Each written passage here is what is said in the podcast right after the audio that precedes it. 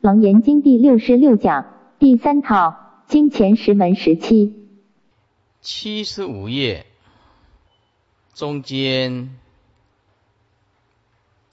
经唐中天竺沙门巴拉密地译。我们在《楞严经》讲义已经讲过了，看来有点重复，但其实不然，因为这本易观收集的资料相当丰富，用白话文来诠释这一段。楞严经传译的过程更为精彩跟丰富，它的内容收集的相当好，值得我们嗯一窥究竟。注释唐中国的唐朝，其实约在唐中宗。神农年间，西元七零五到七零六，唐朝其实是我们佛教大兴盛的时候，许多的祖师大德也出自于唐朝，因为唐朝的皇帝都相当的信佛。尤其武则天鼎力的支持佛教，使佛教在中国成为鼎盛时期。易经翻译的经本也多，那么后代的人就一直很有福报。底下说中天竺，这个天竺是古印度，分为东西南北中五区，共有七十余小国。诸位，其实各个地区差不多都是这样子。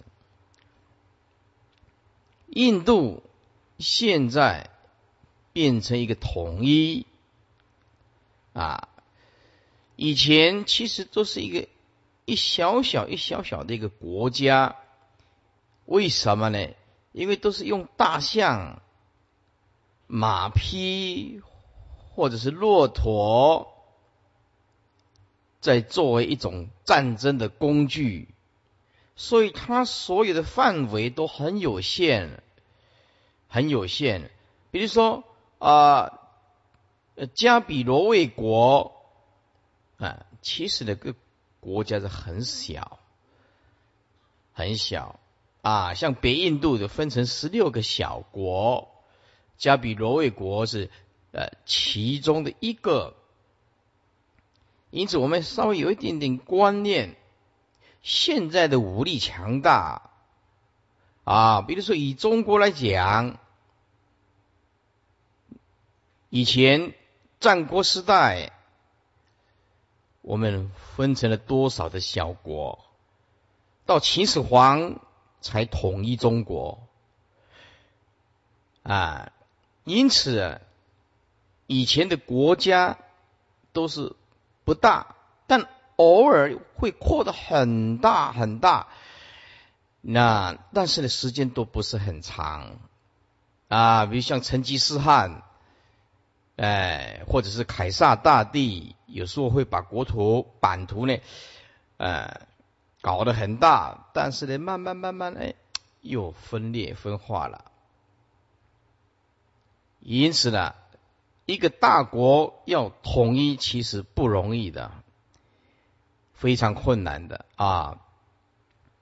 那么这个印度啊，当时就分了七十多个小国，啊。最主要是受限于啊，呃，交通工具、武器、武器呀，啊。因此呢，两千五百多年的佛陀那个时代也是战争不断，也是战争不断。生在这这个娑婆世界，就是要这种心理准备。没有碰到战争，太平盛世，算是我们的福报。又得人生，给了我们一次解脱的机会，大家都要珍惜。沙门意为勤习，勤习也就是勤修戒定慧三学，以熄灭贪嗔痴。所以呢，戒为无上菩提本呢，应当一心持境界。戒是八宗共修。啊，没有一个宗派说不持戒律可以成佛的。定呢，有外道的定，有佛道的定。外道定，比如说四禅八定；佛道的定，像楞严大定啊，或者小圣的九次地定。那么慧呢，唯有佛陀，佛陀是正慧，要外道是邪慧，不能了生死，也唯有佛陀的正慧。才能够就近菩提，所以这个学佛一出发心就要对，不能弄错方向啊！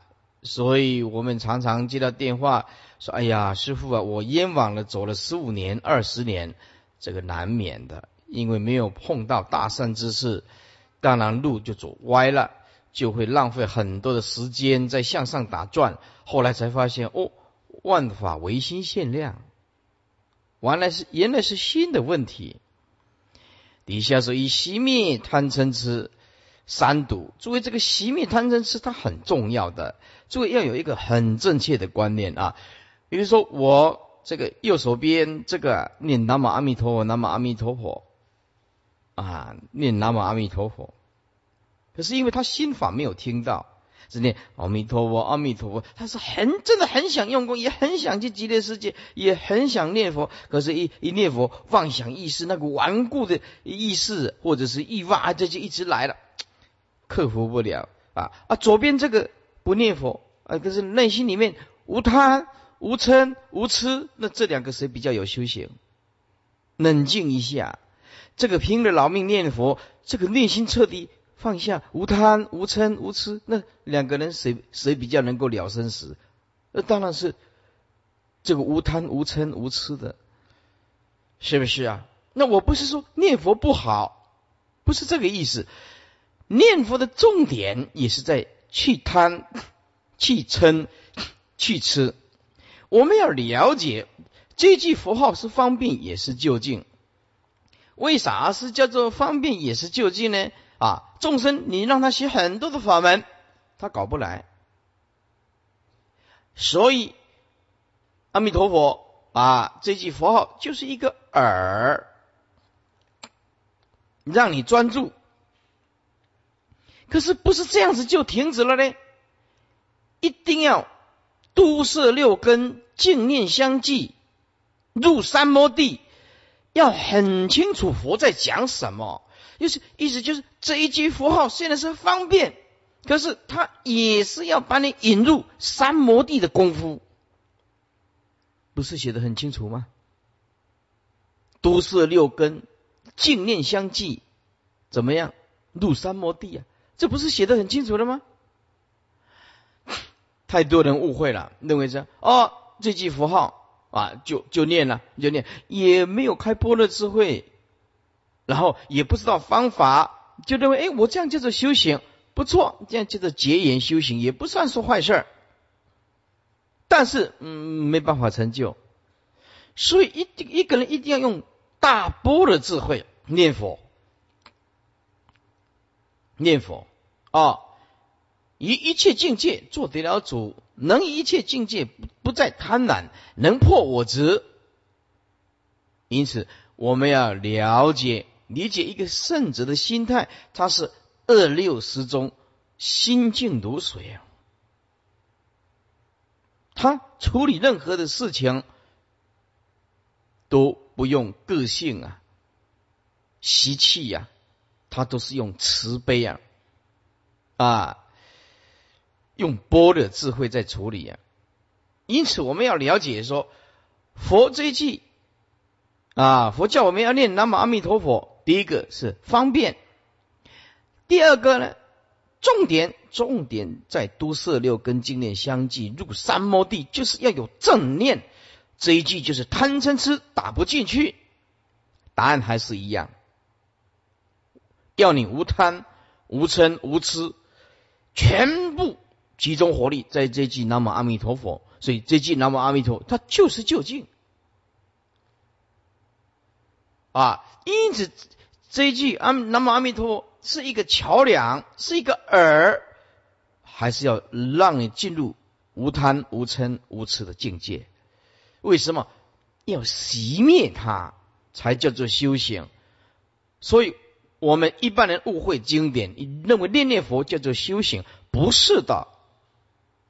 这个叫做戒烟，是彻底除掉内心里面的贪嗔痴，从那清净心出来的那一句佛号，叫做修行。这样叫做真的修行人。所以不能说我念这句南无阿弥陀佛。可以存在这些贪嗔痴，不可以的。因此，我们常常错会了经典，用自己的意识来解答、来解读。啊，翻过来七十六页，巴拉密地，这是译主的梵名，中文译为极量，或者是极功。哎。又，这个大佛顶首楞严经原来是藏在龙宫。这个龙宫师傅已经解释过了，不是海底下的龙宫啊，这是皇宫里面的图书馆典藏地方派的守卫啊，这是国家的宝典，不准带出来的。龙圣菩萨，也就是龙树菩萨，这一名。这个龙树菩萨也是被外道害死的啊，很有名的法师，但是呢，呃，下场不是很好，因为大家都嫉妒他的才干啊。那么像近代也有一个啊，我研究为师的，但是我们不能讲啊，死的时候也是。四十几还是五十几岁而已，研究为师的是也是精通，哎，三藏的。但是后来呢，呃，也是中毒而死，中毒啊，啊，听说也是被人害死的。这个出名就是有点麻烦，啊，要知道你为佛教尽心尽力，但是呢。嫉妒他的到底是佛道或者是外道，就不知道。这个事情发生啊的时候，佛教界都很感伤，因为身体验出来有毒，就喝个茶而已哦。是了，哎，龙树菩萨被外道害死，木建连菩萨被外道打死，嗯，砸的稀巴烂了，对不对？啊，近代这个研究为师，我们不讲他的名字，也是，哎，所以这个哦有点麻烦。这个出名，这个危险性就越高。因此，这个啊，呃，对佛教贡献很大的，或者说转大法人的法师，变成他旁边的侍者，就要很注意的，要非常的注意啊。啊，因为你不知道人家是怀的是什么心啊，没有是最好了，是不是？呃，这个就很难讲啊。那一等到要发现了，通通来不及了，哎，来不及了。以下啊，说龙圣菩萨到龙宫说法，见龙藏中有此经。拜叶之下，叹为稀有。这个拜叶之下，就表示在陆地，绝对不是在水中。哎，所以龙宫的确是个名词儿。叹为稀有，便将前经默诵下来，以利言菩提众生。出龙宫后，便将此经送出，记录下来，呈给王家。王家也把它视为稀有之法宝，珍藏在国库中，并且禁止传到外国。虽然此经尚未传到中途，但其威名早已为大家所知。曾有一位凡僧，凡僧就是印度的出家人。见智者大师所立的三观，就是三子三观呢啊。那么三子三观这个天台宗是想我们讲过了啊，空假宗，而告诉智者大师说，以他们国家的楞严经之意旨相符合，于是智者大师便设了一个拜经台。西向拜经，但拜了十八年，终未得见楞严经。到现在，天台山的拜经台还在。话说本经一足波罗蜜地，亦愿力，要利益中途之人。第一次身上藏着楞严经东来的时候，被守边界的官吏查获，而不许他出境。这反而更激发了他弘法之愿，更加坚定，并且更加精进。他并想到了一个方法，可以将此经系带出境而不被发觉。他用极细的白绢书写此经，极细的白绢就是碟啊。然后破开自己的肩啊脖啊，就是说我们啊上肢了，这个靠近啊这个肩膀的上肢啊，就是我们所讲的手臂啊啊手背啊，将经文封藏在其中。你看看那样要流血呀，又很痛啊，是不是？哎，哪像现在啊，一片光盘呢？这里面的文字就具足啊。现在的网络啊，无眼佛界啊，现在的电脑啊，反而现在的人修行呢，差以前的人呢太多。以前人呢，法宝得来不易，所以很珍惜啊，拼了命的用功修行。现在的人呢，得到法宝容易啊，反而忽略了它，吃不了苦。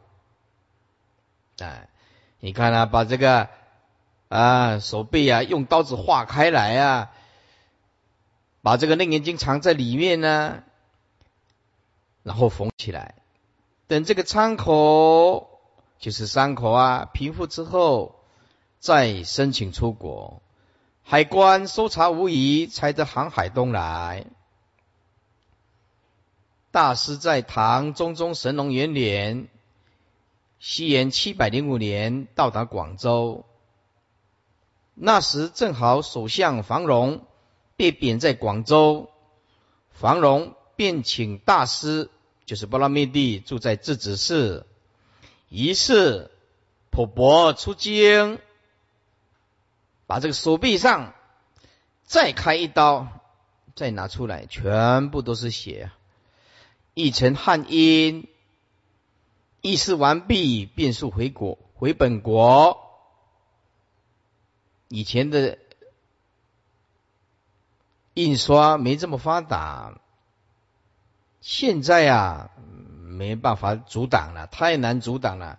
除非你不拿出来，拿出来，现在的网络电脑。呃，刻录一下子就 OK 了，但是呢，一千多年前的事儿，这个就很伟大。他议事完毕，便速回本国，以解以解除边利所受之难。因为偷偷被带出去，他要负责任呢。由于异族常经出国，国王因此罪责守边之官吏啊，查气不严。因此大师一经完成之后，便速即回国，愿意自身承担所有罪责。这种精神呐，让人感动不已。哎，所以我看到这些祖师大德啊，我也把它当做是自己的哎模范来效法，效法玄奘大师，效法这种波罗蜜地为法忘躯啊。所以呢，有时候讲经说法。很辛苦累的时候，我的这样勉励，古大德都是用生命的，我们还不需要这样子嘞。所以有时候很累了，就自己勉励一下呀。因此呢，师傅从小也也是很有骨气跟志气的，说要完成一件事情，绝不中途而废。那么现在因缘具足。当然，我们就要去完成它。说大师如此冒险艰苦，艰苦乃至不惜生命浓度，正是所谓重法轻身呢。所成功德不可思议啊！要是他今天呢，众生轻法，谁要把这个手背用刀子划开来呢？要藏在里边。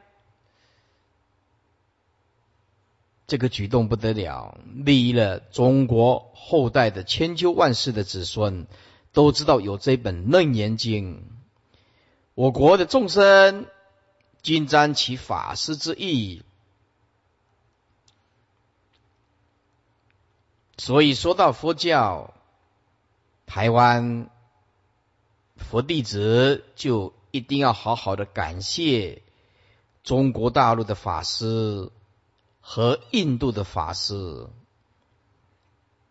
台湾佛教都是中国大陆传过来的，中国大陆是由印度传过来的，因此我们饮水要思源，饮水要思源。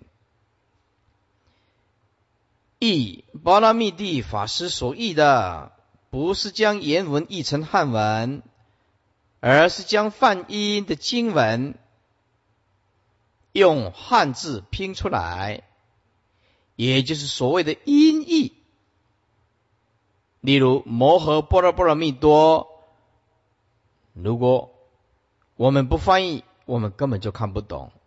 这个“摩诃般若波罗蜜多”一语就是梵文的汉字之音译。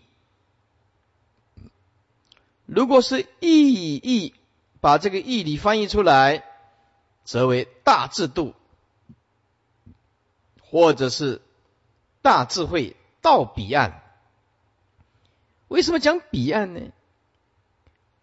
烦恼的众生，姑且说是生死此岸。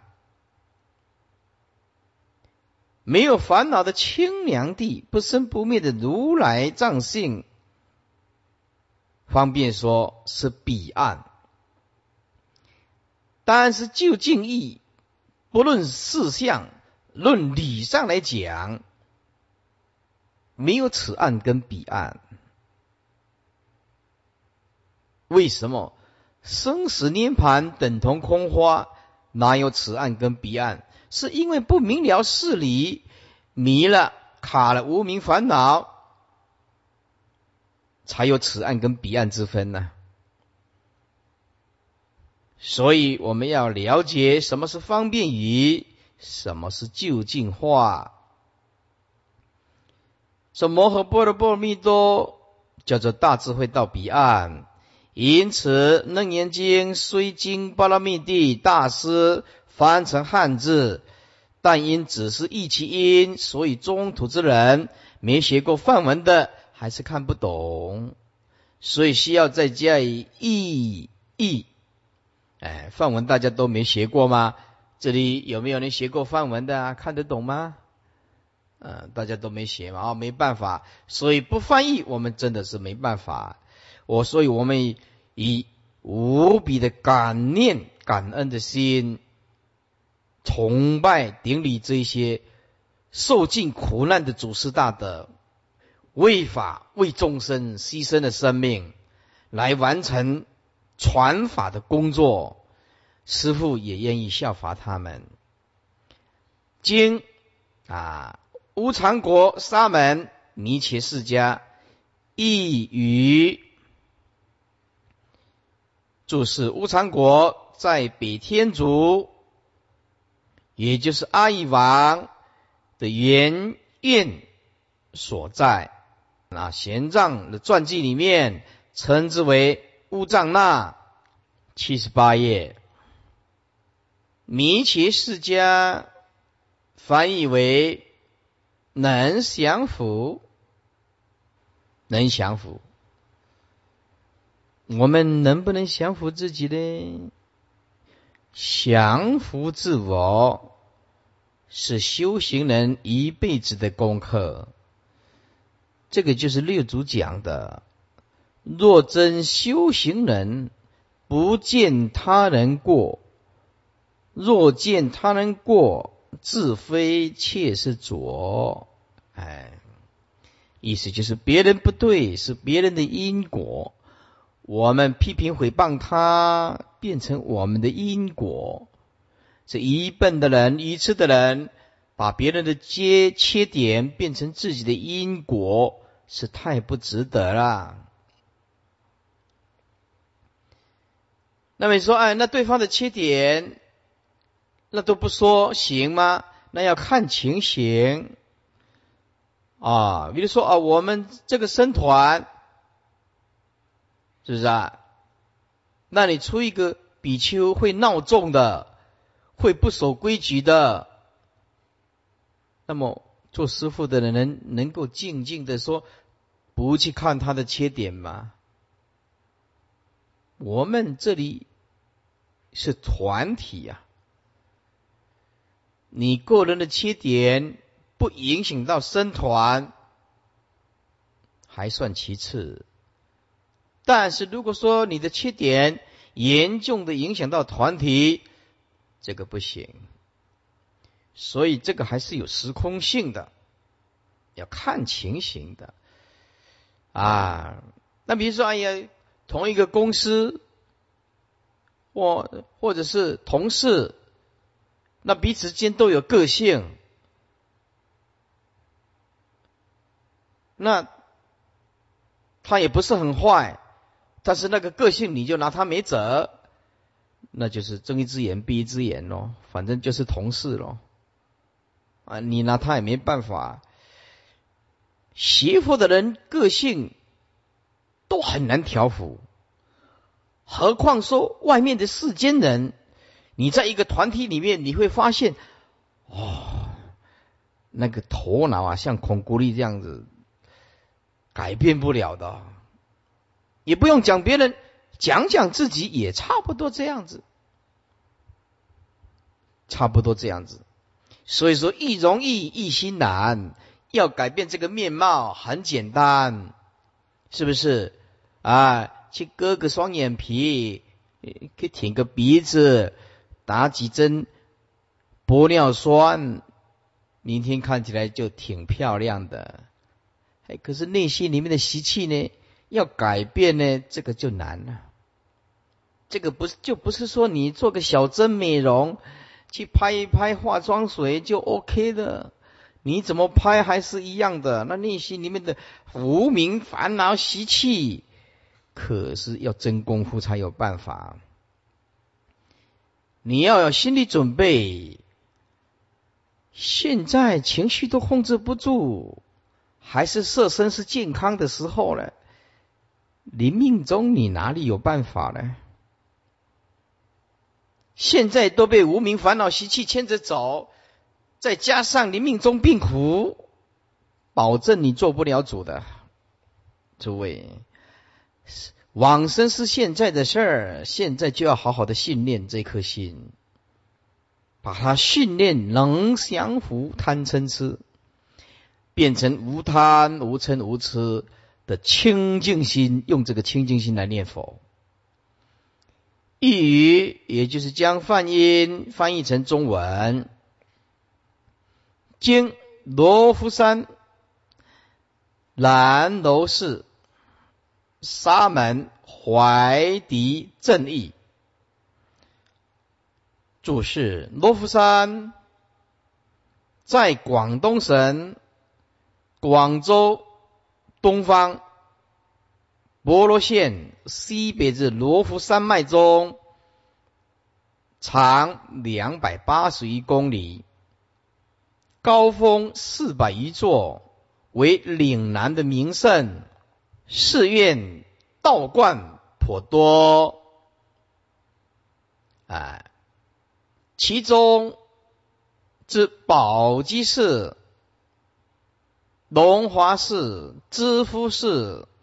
东林寺、南楼寺等五寺，已经在明朝洪武二十五年（一三九二年）并入延庆市。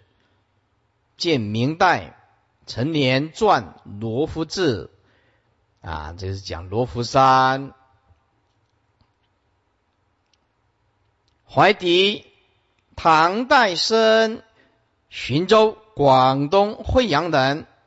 初住罗浮山南楼寺，博通内外典籍，并就凡身学梵文。神农二年（七零六），菩提留志，译宝积经的时候，奉诏入正入经啊，正义。那么就以前呢，都是，哎，奉诏啊，就是奉诏就是皇帝的命令喽，哎，奉天承运，皇帝诏曰，哎，电视看久了也不错，也会背两句这八个字，宣啊，然后然后打开啊，圣旨，哎，然后底下就要通通要跪着接旨，所以以前的人常常假传圣旨。假传圣旨，那个圣旨呢，一讲呢就力量很大啊。譬如说，我们的法务师啊，是我们的当家，哎，他在管理这大众的时候啊，说：“哎呀，你们要怎样，要怎么样啊？”哎，这样力量小。如果他加一个师傅说，哦，力量就会差很大。明明早课不起来。就是师傅说要早课，他就他要起来，哎，圣旨就是有这种力量，是不是啊？啊，但是也有很多人假传圣旨啊，那古代都是这样子。以后以广州府以一凡生。大概就是弥切世家共译出大佛顶《首楞严经》十卷，正义就是正义，为义场上担任证明范文文义之职称。据《佛祖统计》卷四十三记载，古时候的义场，除了异族之外，另设有八项职称，各司一项职事，正义就是其中之一。任此职责，作于异族之左，于异族宣读范文之前，跟异族共同评量。该范文文记之意，又于汉译之后，核对原范文之意，而判定该译语是否得当，这个就是正义师的执事。正就是一定要确认，哎，证明梵文跟中文义理是相通的，才下笔的。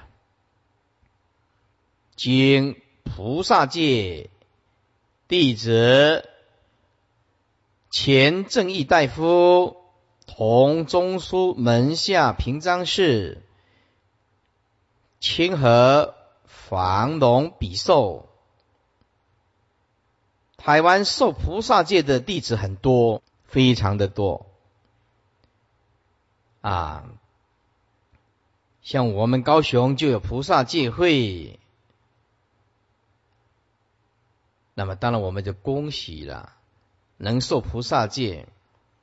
但是呢，就前一个礼拜的问题，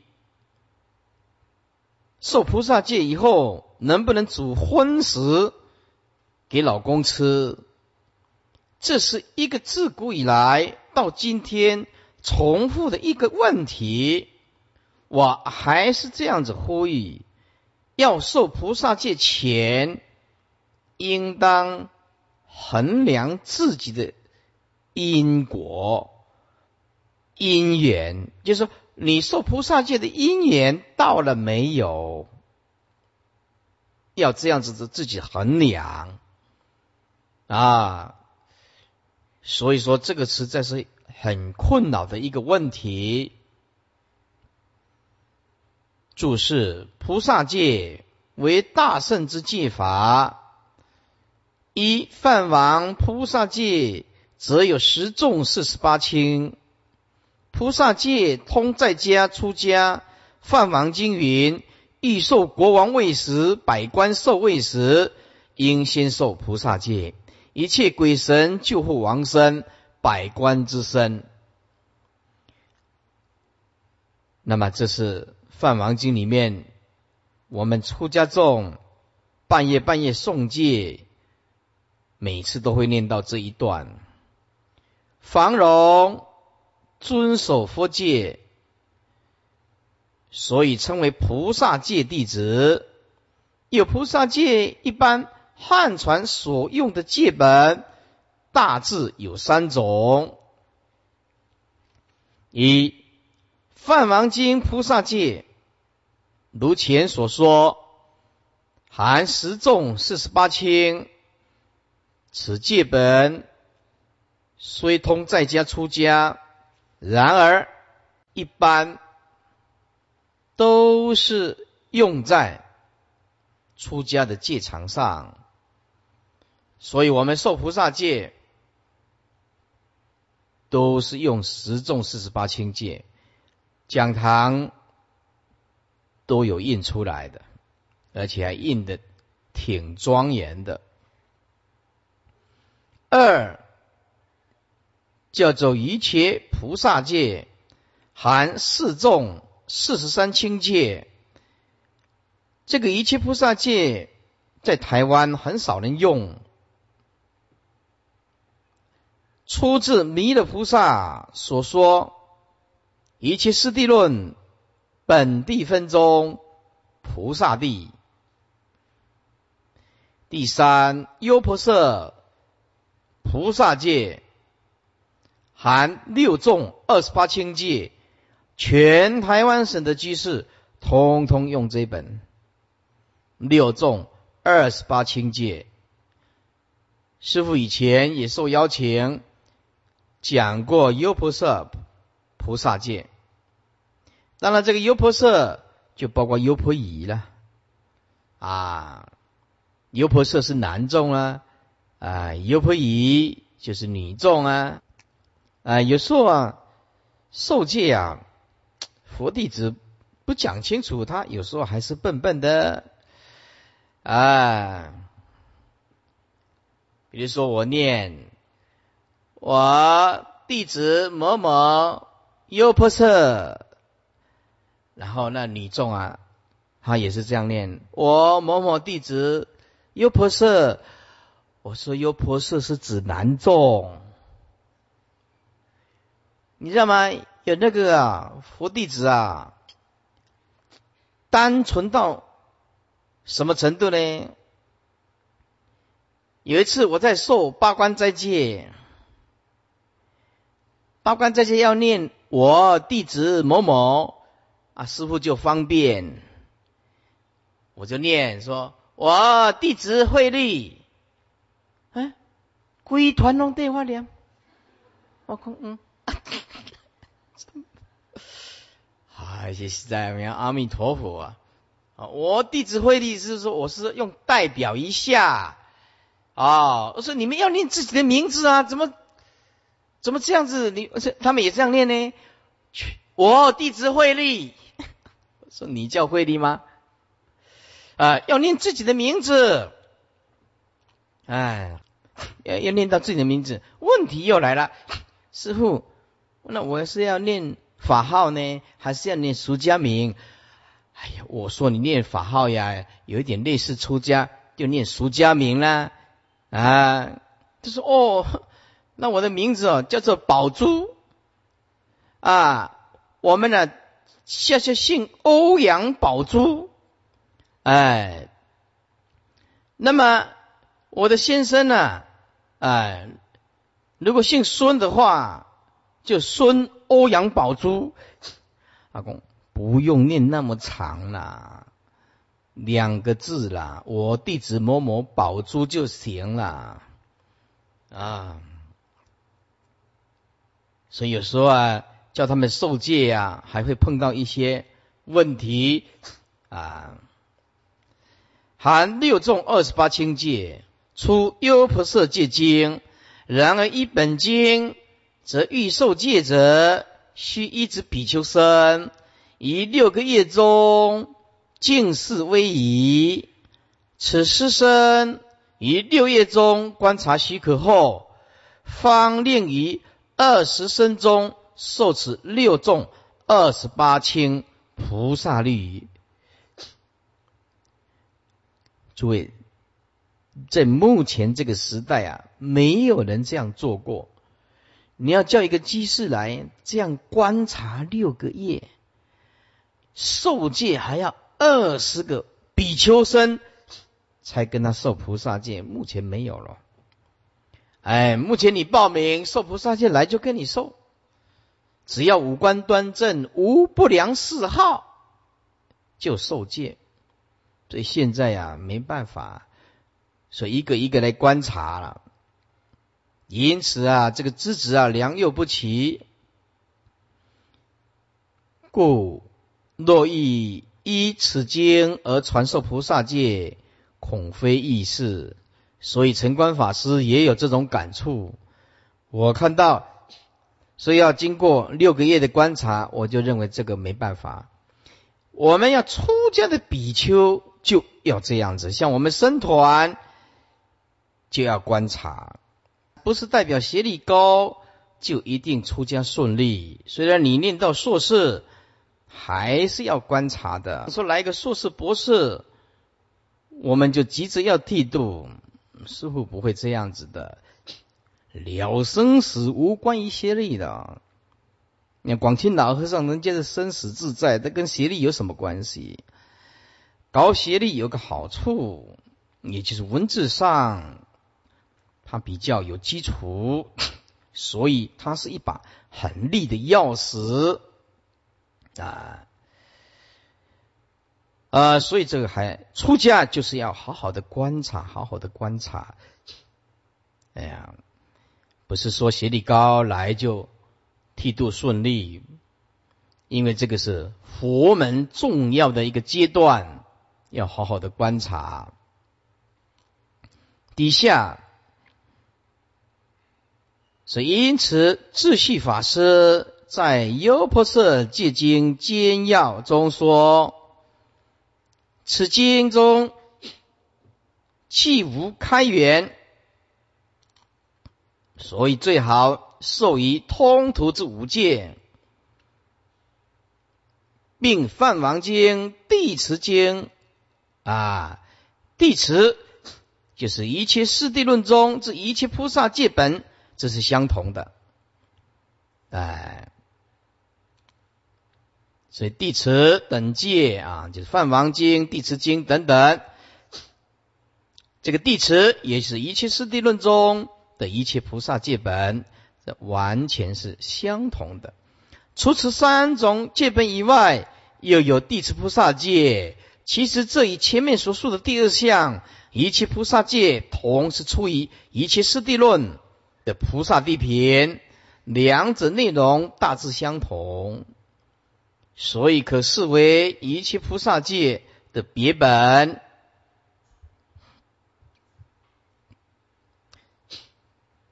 前正义大夫，前就先知承认的意思。正义也就是正见，正义大夫如同现在的监察委员，同中书门下平章事官名。为从唐朝开始设立的宰相的号称号，宰相。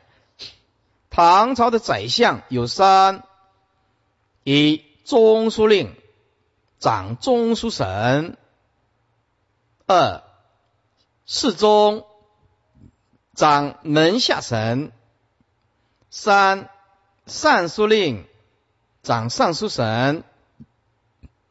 这个省跟我们现在的省呢？完全不同。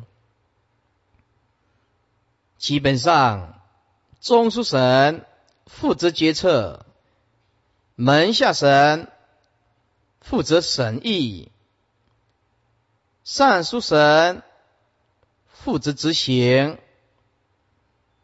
因此，尚书省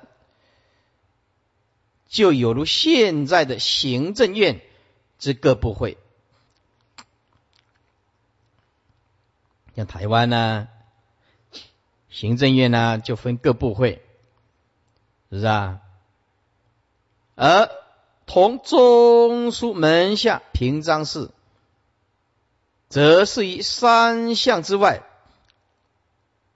皇帝再派一个更亲信的官儿，去跟三项共议政事。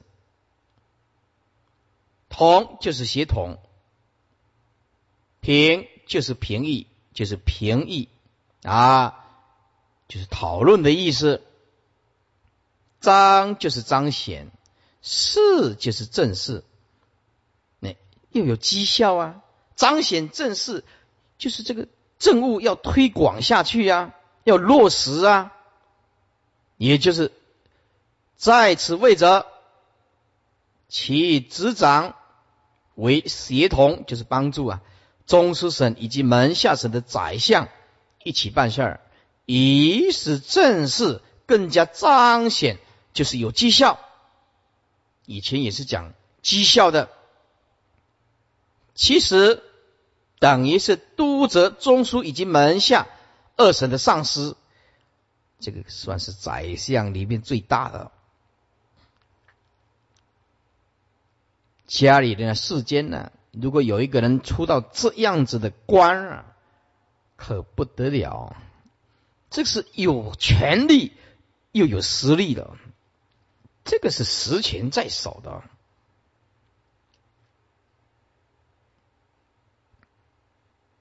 这是原本的意义，后来演变成，若在相位的头衔上，如果没有加上。平章事三个字，就是要有绩效啊！平章事，对不对啊？哎，章就彰显了，事就是正事啊！哎，他是真的实权，就等于是有名无权的贤切了。所以这个平章事就是等同实际的权利在掌握中，不是讲假的，是真的。所以要加平章事啊！尤其以宋朝为然，所以知道本经之比受者，房龙乃是当朝的宰相，不得了哦。清河是河北省清河县，在巨鹿县东为房荣之故里。房荣，其子房管也曾经为宰相，哎，实在是很厉害。这个祖先呢，也不晓得去种在哪一个地理位置。爸爸跟儿子都是宰相，这个可不得了，是不是啊？一个家庭啊，九九出一个宰相都不得了，父子俩都是宰相，哦，真了不起啊！不过这个也是世间法，没啥好羡慕的。房龙之事列系出自其子房管所作之《房龙传》，笔受也是异常执师之名，秉笔确定文字，然后下笔。楞严经正脉言辞为论文之人，论文就是我们读惯的中文。哎，像宗喀巴大师写的《菩提道次第广论》，把它藏文把它翻译成过来，哎，我们读起来就有一点艰涩，那个流畅度啊，跟我们汉文的流畅度啊，啊，还不太相同。你要看过《菩提道次第广论》呢，就知道。啊，看起来这个气呀，不像汉文这样起承转合，一气呵成，也就是把译文认识的更为文雅、畅顺、畅顺啊。所以这个论文人还是很重要的。以上我们金钱十门告一个段落。告一个段落，回想。